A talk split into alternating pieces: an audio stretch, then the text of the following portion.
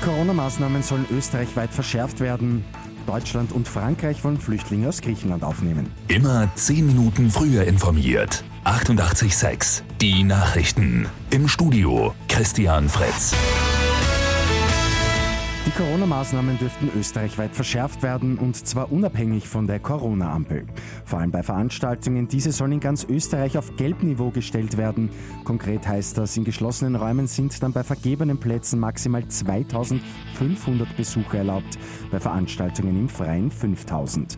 Auch die Maskenpflicht soll neben dem Lebensmittelhandel, Apotheken und Banken auf alle geschlossenen Räume ausgeweitet werden. Die Corona-Ampel wird heute auch neu geschaltet.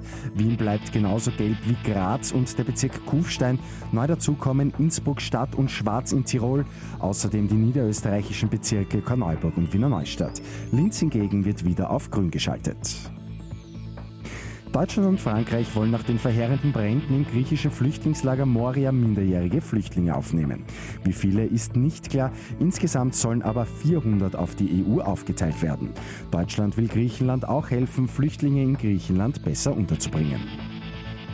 Und den heimischen Erdäpfelbauern bleiben heuer zwei Tonnen Erdäpfel übrig. Die App Too Good To Go will verhindern, dass diese im Müll landen. Die gute Nachricht zum Schluss. Deshalb gibt es morgen und übermorgen die Möglichkeit, die Erdäpfel abzuholen.